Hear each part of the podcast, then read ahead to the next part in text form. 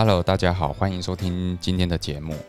啊。那上一次，呃，上一集呢，我们讨论到了，就是说，呃，那个城中城的这个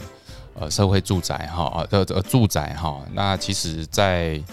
呃这个政府在作为这个社会住宅的的的租金的时候，其实就就应该是考虑这个。呃，像城中城的案例，就是说，哎，弱势族群哈，他在租房子的时候，他有一个底价哈，就每个月三千块。那其实后后续的这个处呃这个处理当中，其实慢慢在转借到别的社会住宅，然后再搭配补助哈，其实就可以让弱势族群，呃，就是哎这些弱势族群，他可以用很很优惠的房子，然后。哦，可以呃到一个比较好的这个居住环境哈，我想啊有时候发生事情哈才会改善，这个是没有办法的哈。那甚至说一定要有有人伤亡才会有一点有一点前进然后我想这个是这个是没办法的事了哈。那我们今天呢，今天呃我们再进一步讨论哈，就是说哎其实呃有一般是住呃这个比较弱势的，但其实很多。很多大部分的人，哈，大部分呢就是说，哎，我自己有一个工作，或是老婆有一个工作，双薪家庭，或是说，哎，双方只有一份薪水。那大部分家庭情况是，我那我可能我本身就有一个自己的房子，好，那小孩也大了，就搬出去，然后自己住，然后自己可能在呃，可能在外面打拼就租房子，哈，或是未来就买房子，好，那。大部分的情况哈，应该是这这样子的一个小康或是中产阶级这样子哈。那呃这样子的的的这个领薪水的呃会呃工作会有一段期限嘛？因为总有一天要退休，那可能只有六十岁或是六十五岁。好，那如果你你没有持续性的收入的话，那你可能就是退休，就是像一些公务人员或是老师就有终身俸嘛，好，就就打个折。那一般的劳工就是他有一个月退的退休金，好，那基本上都是打折的情况是每个月领啊，哈。好，所以收入短少的情况下，那像现在这个这个基本的哦，这个消费其实非常高哈，就是越来越高，通膨就是越来越高。然后你的你的薪水哦，就是退休俸是不增反降。如果你本身没有一些投资，本身一些没有投资的东西哈，每月的配息来做一个一个搭配的话，其实你的收入是逐逐年递减的。好好，你你逐年递减的原因是因为你你的你的你的那个消费被通膨吃掉了哈。好，那其实呢，最近呢，呃，这个所以呢，银行就开始哈，这个参考国外的例子哈，就是说，哎，可你你你手上可能还有一间房子嘛？那这个房子你因为你自己住，所以别人说你你也不能出租哈，你也不能像这个 Airbnb 一样，就是我有一间。房间可以出租给别人，然后分享这个样这样子哈，其实大部分是不太可能的。好，所以现在其实银行呢开始推出一一种叫做以房养老，好，以房养老的这种这种呃抵押贷款哈，抵押借款啊，就是让让这个有资产的老人哈，其实在晚年的时候哈，这个房子就是把把它反向哈抵哎，这个把房子抵押给银行。然后让银行建价之后呢，就是估算一个可以贷款的额度，然后设定给银行之后呢，这个呃年限就是呃可能二十年、三十年，哈，那每个月发给一笔钱给这个申请人作为养老金，好，那因为这个这个方式跟一般我们的房贷哈是相反的哈，好，所以这个专有名字就叫做不动产逆向抵押贷款哈。OK，那那目前呢就是。呃，这种呢，这种的好处就是说，诶，我即使老了，但是我我可以利用我现在的房子，好，我去抵押一笔钱，啊，抵抵押把它抵押，然后设定一个金额之后，我每个月除了我自己的退休俸之外，诶，我还可以每个月领一个领一个领一笔钱，哈，拿领一笔钱就是我我作为我的退休生活，好，那那这个的好处是说，诶，我我就是。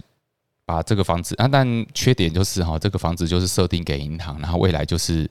呃，就如果没没有去去赎回啊，或是说没有继续进一步动作，基本上就是呃就是银行的哈，就是银行的哈，那那就是可能拍卖掉，还是说啊会有一个款项这样子。那我我我觉得这个目前在台北推行的状况哈，其实呃，我我想以北部哈啊北部的都会区和这个女诶统计来讲，女性哈也比较能够接受这种以房养老的概念哈，在整个的比例来讲，其实呃这个第一名就是啊这个呃还是北北基啦哈北部的都会区哈，因为第一个它的。呃，北部的房子比较有价值，然后所以它设定的那个金额就会相对比较高。好，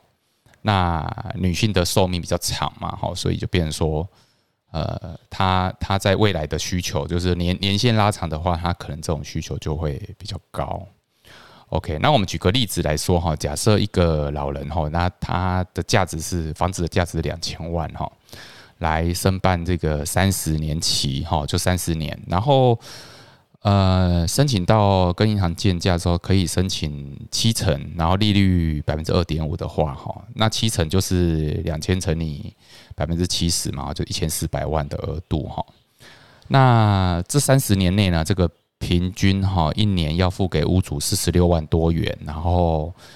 就是说每个月要付给他三万八千多元，哈，好。然后这个缴掉，哎，然后这个当然要扣掉利息了哈，扣掉利息之后哈，但利利息中通常都是说，呃，他会银行跟你约定说，第第十一年之后，这个利息就会有一个上限，哈，就是说，呃，假设这以这个例子来讲的话，他他的缴息金额就是。呃，第十一年后是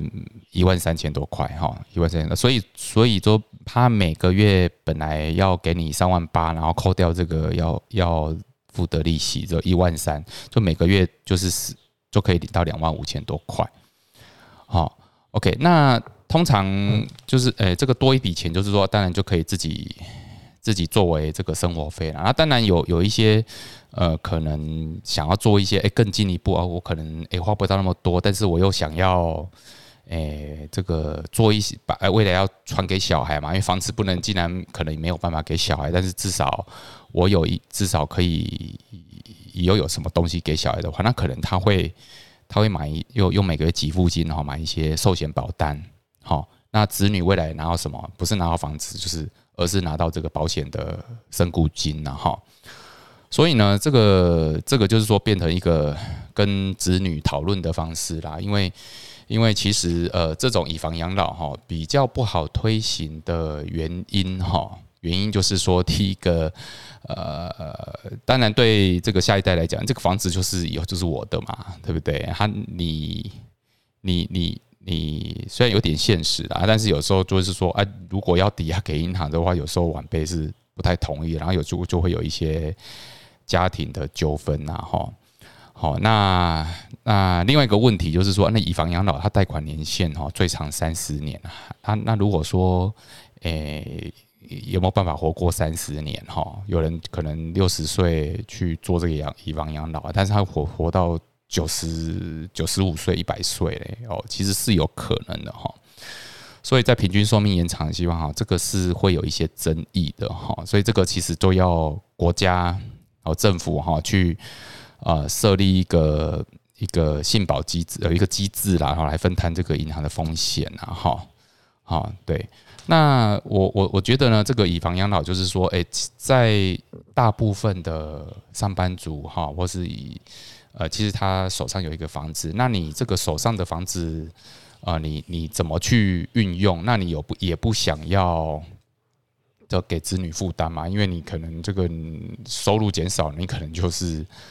呃，就是要靠小孩嘛，哈，那靠小，那那你小孩其实现在的生活来讲，其实也是蛮辛苦的，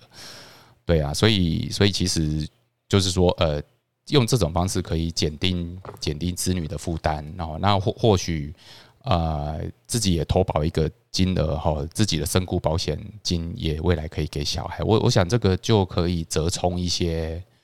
呃，折冲一些这个这个家庭的沟通的成本呐，哈。好，那呃，当然还有一些一些呃其他的这种呃创造，哎，就是说，哎，银行还是有可以搭配很多的产品啊，就是说以房养老啊，或是啊把把房子留下来啊，就是让呃，例如说。呃，让让这个信呃用信托的方式哈，好这个这个就是由银行协助做包租代管啊，好我我想其实呃就就是呃透过一些信托的方式哈，其实不只是以房养老哈，就是你把房子留着，但是你也可以呃透过信托，然后做一些诶这个呃养老的规划啦哈。那我觉得这个其实在现代的生活中，其实。诶，每个人都要去思考一下哈，这这个要怎么去让自己的生活有一些品质，而不是说为了让小孩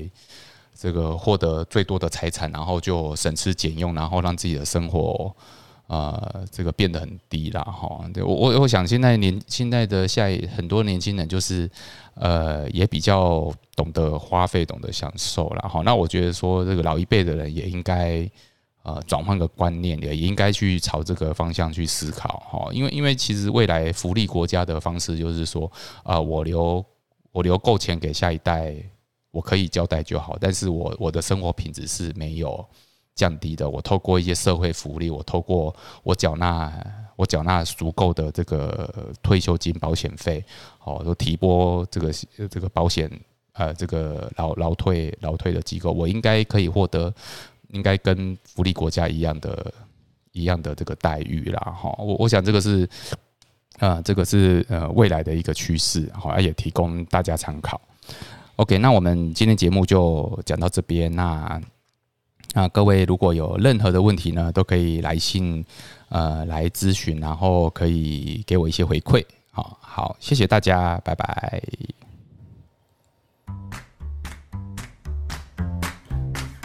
本节目由重实联合会计师事务所赞助播出。